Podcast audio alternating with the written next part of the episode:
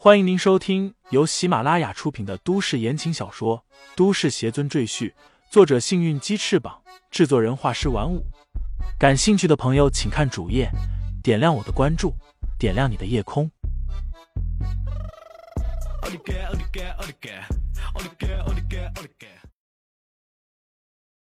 第二百五十五章，拿命来换下。这些冰滴落入迷雾之中，伴随着李承前的咒语，开始疯狂的将迷雾吸收进去。很快，笼罩在群山周围的迷雾便被这些冰滴吸收一空，顿时感觉视线似乎也变得清明许多。李承前重新看向地面群山，终于看见一个不起眼的小小道馆屹立在半山腰间。李承前得意一笑，暗道：“终于找到你了。”随后。他踩着飞天剑，向着道观俯冲下去。还未等李承前到达道观的门口，他突然听到有人在他耳边低沉的说道：“这位道友不请自来，还毁我障眼法阵，不知意欲何为啊？”李承前停下来，淡然说道：“我此次来，其实并不想与你为敌。你只需将你的小徒弟交给我，我便马上离开，绝不会打扰你的修行。”那声音说道：“贫道活了三百三十三年，本以为此生再也找不到一个合适的人来继承我的衣钵，幸蒙上天有眼，送了一个弟子到我身边，我终于可以将我的毕生所学传授给他，这样我也死而无憾了。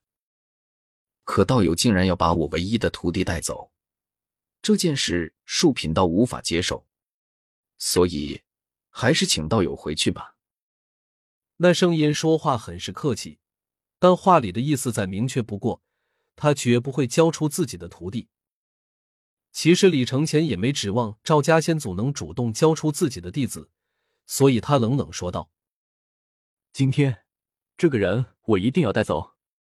如果道友不想与我刀兵相见，就请你按照我说的话来做，否则……”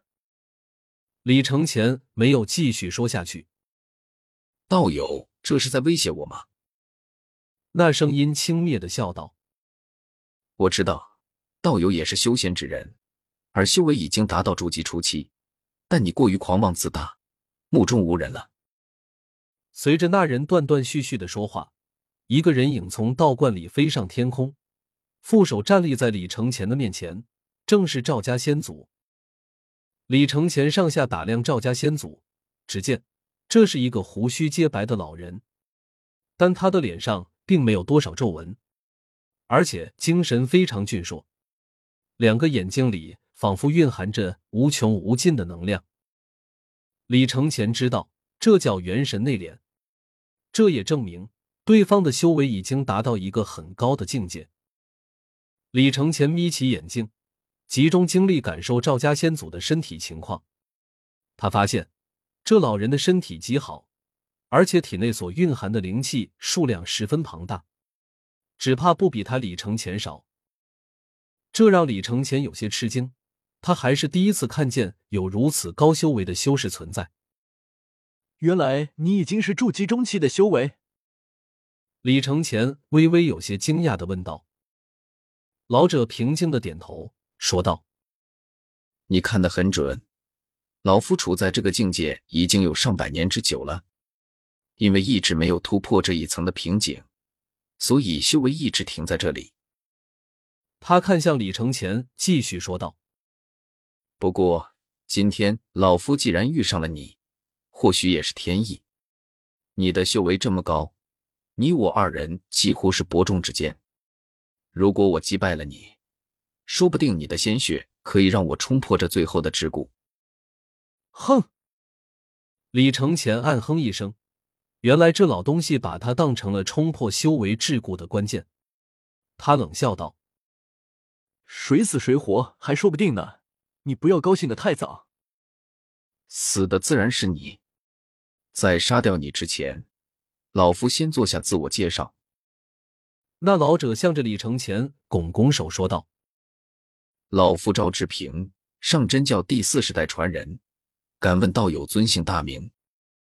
李承前也拱手说道：“在下李承前，仙界五秒宫五秒仙子座下弟子，人们都称我为邪尊。赵志平愣了一下，疑惑的问了一句：“你说你是仙界无妙宫的弟子？这不可能！你现在的修为根本不可能渡劫成功，怎么可能会去过仙界？你是不是在诓骗我？”李承前淡笑道：“我怎么会骗你？我其实就是从仙界重生回来的灵魂，碰巧进入了这具身体里，只可惜修为尽失。”所以必须重新修炼。李承前并没有对赵志平隐藏自己的真实身份，这是因为他已经对赵志平动了杀心，根本不想让他活下来。所以，就算赵志平知道了他的身份，李承前也不担心赵志平有机会能说出去。其实，赵志平也同样没想让李承前活下去，他的目光一直在李承前的身上扫来扫去。赵志平能活什么多年？除了他实力超群之外，也因为他心狠手辣，经常击杀修仙同道，夺取他们身上的各种法宝和材料等等，为自己修炼所用。所以，当他看到李承前时，心里早已打定主意，要干这杀人越货的勾当。但赵志平的想法已经被李承前识破了，因为赵志平的眼神，李承前太熟悉了。因为他就遇到过很多次抢劫，那些劫匪的眼神和赵志平一模一样。